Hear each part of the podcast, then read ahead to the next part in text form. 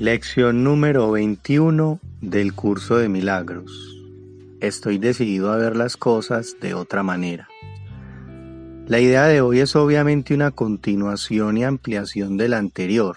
Esta vez, sin embargo, además de aplicar la idea a cualquier situación concreta que pueda surgir, son necesarios también periodos específicos de búsqueda mental. Se te exhorta que lleves a cabo cinco sesiones de práctica de un minuto completo cada una. Inicia las sesiones de práctica repitiendo la idea en tu interior.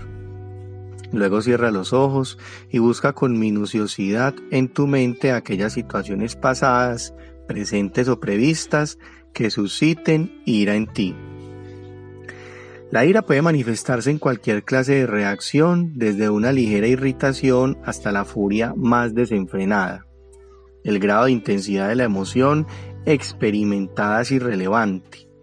Te irás dando cuenta cada vez más de que una leve punzada de molestia no es otra cosa que un velo que cubre una intensa furia. Trata, por lo tanto, durante las sesiones de práctica de no dejar escapar aquellos pensamientos de ira que consideras insignificantes.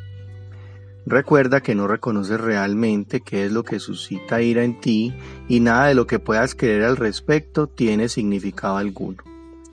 Probablemente te sentirás tentado de emplear más tiempo en ciertas situaciones o personas que en otras sobre la base falsa de que son más obvias. Esto no es cierto. Es meramente un ejemplo de la creencia de que ciertas formas de ataque están más justificadas que otras. Al escudriñar tu mente en busca de todas las formas en que se presentan los pensamientos de ataque, mantén cada uno de ellos presente mientras te dices a ti mismo, estoy decidido a ver a, nombre de la persona, de otra manera. Estoy decidido a ver, especificas la situación, de otra manera. Trata de ser tan específico como te sea posible.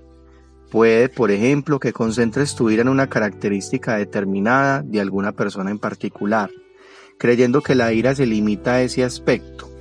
Si tu percepción sufre de esa forma de distorsión, di, estoy decidido a ver y precisas la característica de nombre de la persona de otra manera.